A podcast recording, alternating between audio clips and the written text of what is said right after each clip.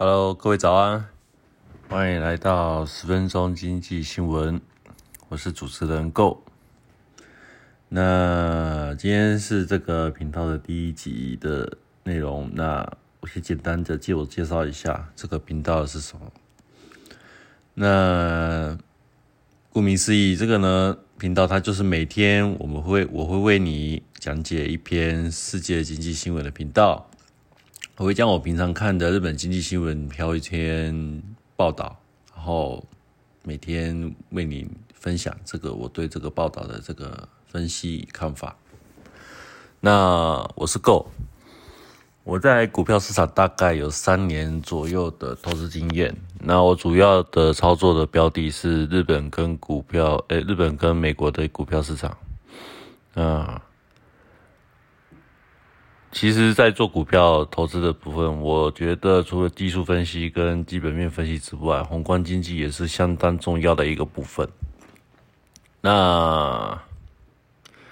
我会希望说，当初如果说我在刚开始踏入股票市场的时候，如果有一个人他能告诉我或是指导我一些，宏观经济的一些看法或是一些知识的时候，我会觉得这会对我来讲是一个非常有帮助的事情。那我自己接触宏观经济是已经很相当投资一段时间之后才加才开始做一个有一个嗯知识上面一个接触的一个动作。那也不能说为时已晚啦，这种东西迟早也是要知道的，所以。姑且就是为了一个，嗯，算是自己的兴趣来做做看看。好，那自我介绍就到这个位置了啊。主要跟你讲，跟大家讲一下，这个频道的话，它是我会做一个每天的更新的动作，而且主要更新时间是在台湾时间的早上六点钟啊。欢迎大家订阅收听。那我们进入今天的主题。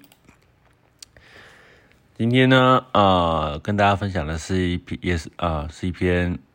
美国劳工部三月公布的十月份就业报告引起的呃各方的广泛的关注，因为失业率小幅上升至百分之三点九，呃，超出市场预期的三点八，也高于上个月的数据。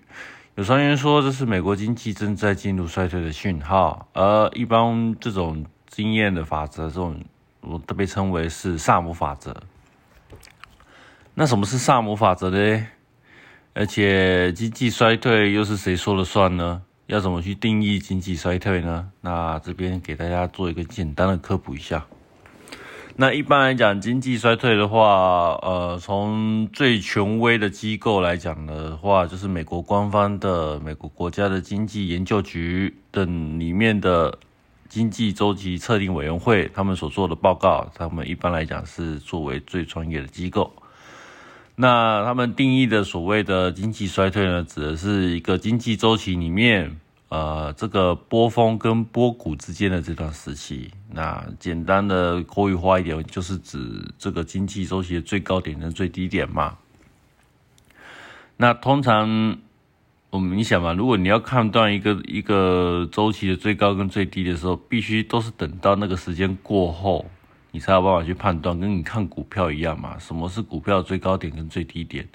通常都是等过了一段时间之后，你才有办法去判断什么是最低点。你不可能在途中的时候就判断，嗯，已经可以是最低了，我们来进行抄底，所以这是不太可能。通常我们都是在事后的时候去做研研讨的，然后。过了一段时间之后，再观察一下数据的变化，因为有可能还会再创的更低，或者是很有可能在嗯，也许它就这个部分就已经是往上反弹了，也说不定。所以就是因为这样子的关系，通常都是会等到呃衰退、经济衰退已经发生了半年或者一年之后呢，这个机构才有办法去正式的确定说，嗯，这个经济衰退已经确定是到来了。可是这样讲，你要到半年到一年之后才有办法去做一个认定的时候，你对于这个政策的制定者，例如美国政府的呃美联储啊，他们说要如果说及时要制定具有针对性的货币跟财币政策的话，与去应对这个经济衰退，它就显得十分的重要。那他们想说，有没有一种其他的指标，新型指标？可以快速的可以呃确认说，哎，现在美国现在经济是不是已经开始进入衰退啦？这样子部分，所以当时在那个时候的美联储的经济学家，一个名叫克劳迪亚·萨姆的人，他发现说可以利用呃失业率的变化来提前判断啊美国的经济是否进入衰退期。那他的这个的公式就是这样子，他是这样算的，是从最近三个月的失业率的平均值，然后去减掉你最近一年里面最低的失业率的这个数字。那如果说减掉之后呢，如果这个部分的差值大于百分之零点五的百分点的话，那就可以说美国的经济已经进入了衰退。那回顾从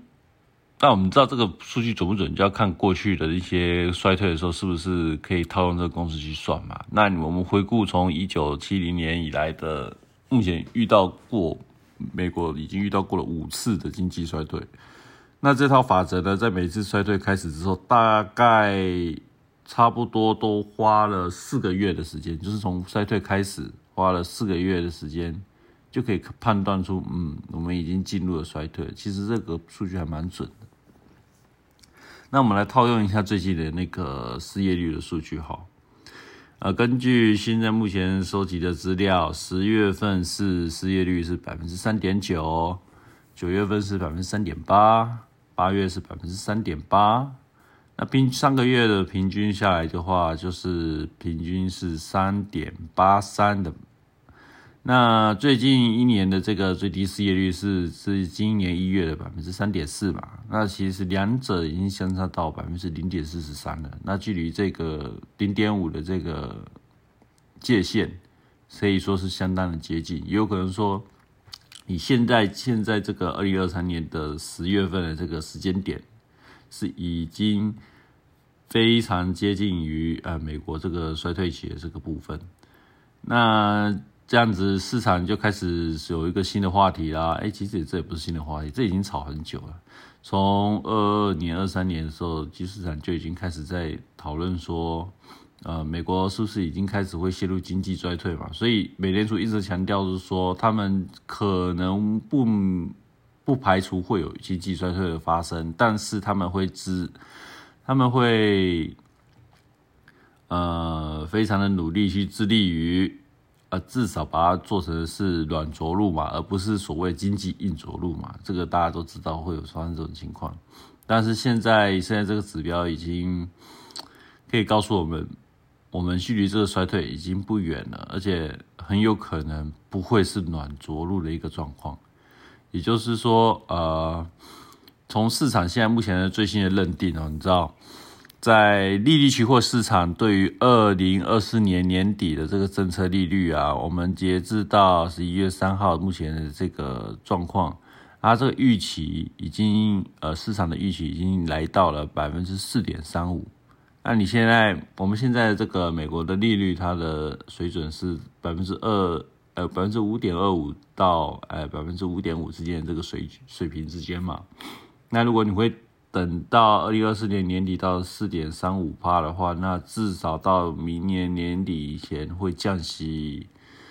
一二三四四码左右的时间哦。可是你想啦，现在目前，嗯，你想说通膨的数据，它虽然说是进行的慢慢的缓和是没错，但是实际上通膨现在目前还仍然还属于在高位的状态下。那再来以现在目前。而且这个劳这个数据啊，这个劳动的数据，也只不过是这十月份突然爆出一个呃令人难以置信的一个开始转坏一个这个讯息嘛。它这个讯息是否能够持续到一段时间，这也不太一定。所以以目前来讲，美联储的这个角度，现在似乎啊。要谈降息的话，似乎有点过早，而且美联储在上一次十月、呃十一月的这个呃开会的记者会的报告的时候就讲出了，实在上他们目前根本还没有去讨论到所谓降息的这个议题嘛。那但是市场就是已经预习到说，呃，很有可能美联储会做个降息的动作，有没有可能是因为因为你想，如果平白无奇突然会降息的话，通常是遇到什么样的状况？那一定是经济已经啊衰退到已经无法到呃国家跟那个什么位的社会都无法，就是呃就是无法就是无法去。承受这个部分的程度的时候呢，他们才有办法去做一个被迫降息的动作嘛，就是已经遭到不能再遭的状况。那假如说经济遭到呃不得不降息的话，你觉得股票市场会会涨还是会跌？通常都是会暴跌嘛，而且是崩跌那一种的嘛。但是现在十月底以来到现在已经过，已经现在的美股市场就是在炒作说，将来很有可能美股会降息哦。那降息之后呢，现在的高利率环境很有可能会缓解哦。那大家的市场的情绪就开始变得很嗨，所以现在这个反弹就会来得又快，然后又又急，然后又又高。其实现在反弹其实还蛮高的。那但是你想，这个市场就是很不不合逻辑啊！如果说这个有部分真的有这样的一个情况发生的话，应该对于市股票市来讲，这是一个非常大的一个利空。那你现在做，你现在 长成这个样子，说实在的，说不过去，非常说不过去。所以我说真的，如果是我的话，我会我会我自己目前的那个投资方向就是我会做一段小波段，但是我不会投入的太多，而且我会尽量就是看到呃见好就收，不会说是做一个非常长的一个一个长期的投资。那当然了，长期部分的部分是自然。我会等到那个稍微等到呃价格稍微降到再低的时候再做一个购入的动作。那现在目前好像不是这个时机，因为现在目前各个股票的估值其实都是已经相对的非常高位了。那你现在进去很有可能就是追了一个追高之后呢，那遇到接下来的杀低，很可能会被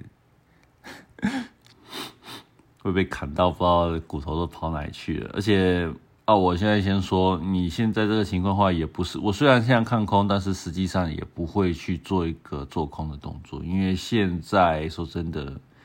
这个反弹很显然就是被嘎空啊，就是在嘎你啊，那你现在进去就等于就是被嘎，这个很这个之所以反弹会弹那么高，就是一堆人被嘎空了，嘎被嘎到不知道飞到哪里去了，所以才会反弹这么快这么迅速嘛，啊，这种通常不会持续的太久。所以我会自己，我会给自己一个，嗯，差不多在一个缓和的时间之内，再做一个市场的一个观察一个动作。现在的话，我尽量就是不动了，因为我自己才刚把那个我自己激进的这个杠杆的部分才刚把它解掉而已，才刚把它止盈出去而已。那话题调扯远了，其实我今天本来就是要跟大家啊做分享这个新闻的动作了，好。那，嗯，